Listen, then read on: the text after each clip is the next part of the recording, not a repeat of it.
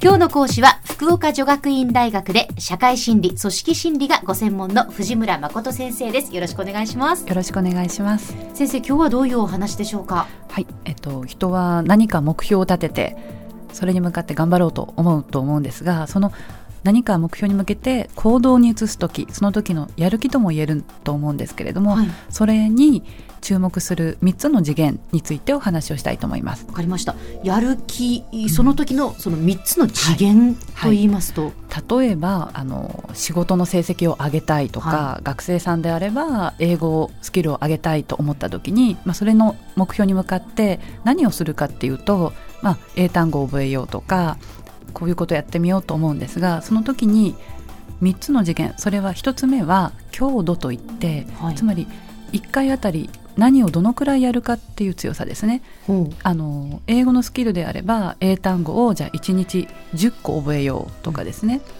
でそれをまた次の次元はどのくらいの長さで続けるかっていう持続性ですよね。はい、でこの強度と持続性っていうのは互いに関連していて、ええ、あんまり強度が強すぎるとあまり持続ができないですよね。あなるほど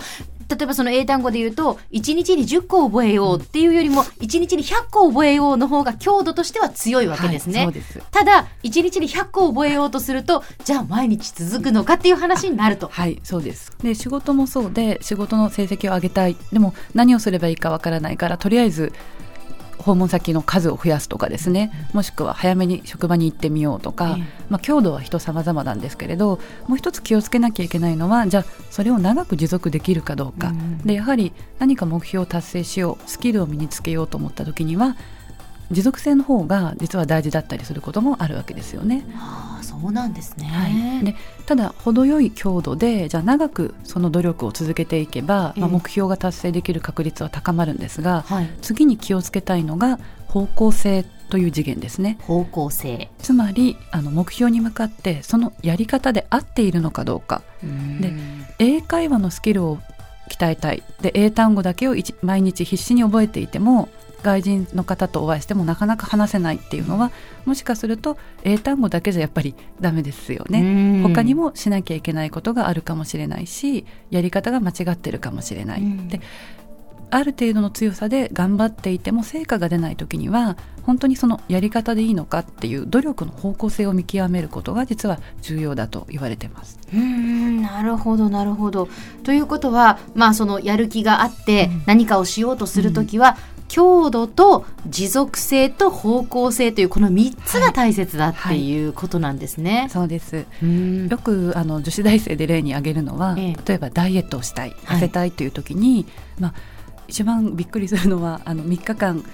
断食しますという これ極めて強い強度ですけどね、極めて短い持続性ですよね。そうですね。実際一時的にそれは痩せるかもしれないけれどあの健康的に痩せれるかっていうとそうではないのでもしかすると1日腹八分にして長く持続した方が効果は高まるかもしれないしもしかすると方向性をちょっと変えて食事の制限ではなくて運動量を増やす。いわゆるもっと血行とか体の代謝を良くするような方向性で何か課題を長く続けていく方が成果があることってありますよね。なるほど確かに、まあ、ダイエットもそうですけど、まあ、私はあの必ずこう新しい年になると、はい。はい、今年は家計簿つけようとか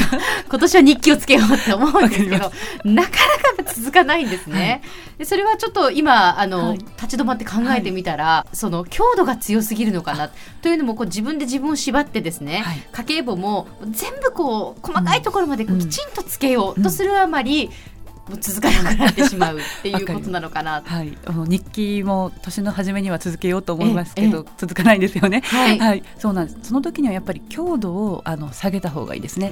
自分ならできるんじゃないかと思ってももっと低いあの課題に設定しておいた方がさっきの英単語もそうですけど、え10個いけると思ってもちょっと少なめにするとか家計簿にしても記録まではなくともレシートを1日分まとめておくとかにすれば、はいはい、後でちょっとまとめてできますよね。はい、なるほど。じゃあ、まあ、まあ自分のちょっと実力を、うん、まあ、上乗せして考える人の場合、はい、私のようなタイプの場合は、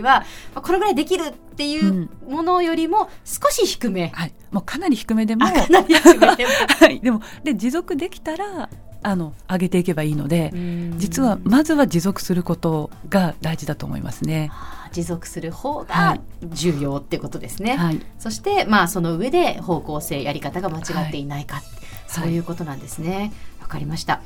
何か行動を起こすためには、うん、その強度と持続性と方向性が大切だというお話ですね。はい、でなぜそれが大事かというとやはり続かなかったりあと目標達成できないっていうのはこれ一つの失敗経験ですよね。はい、でこの失敗経験が続くともう自分はいくら頑張ってもダメなんだっていう諦めを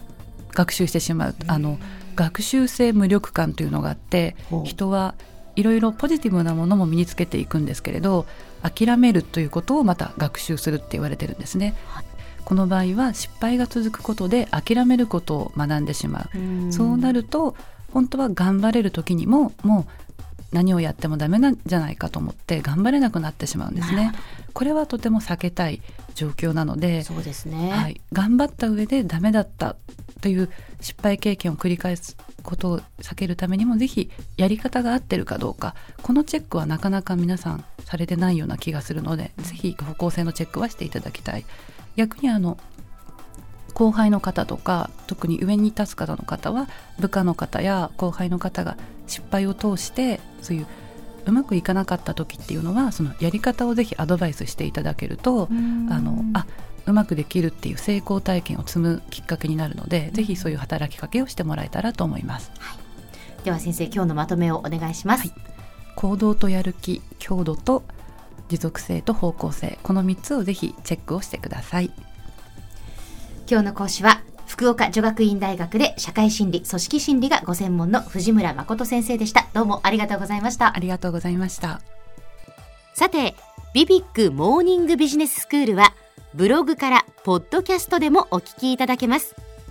また、毎回の内容をまとめたものも掲載していますので、ぜひ読んでお楽しみください。過去に放送したものも遡って聞くことができます。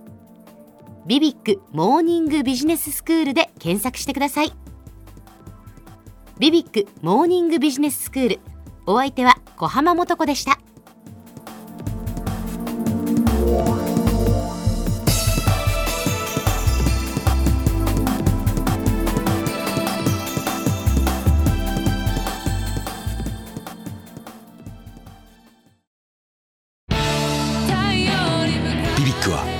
州で生まれ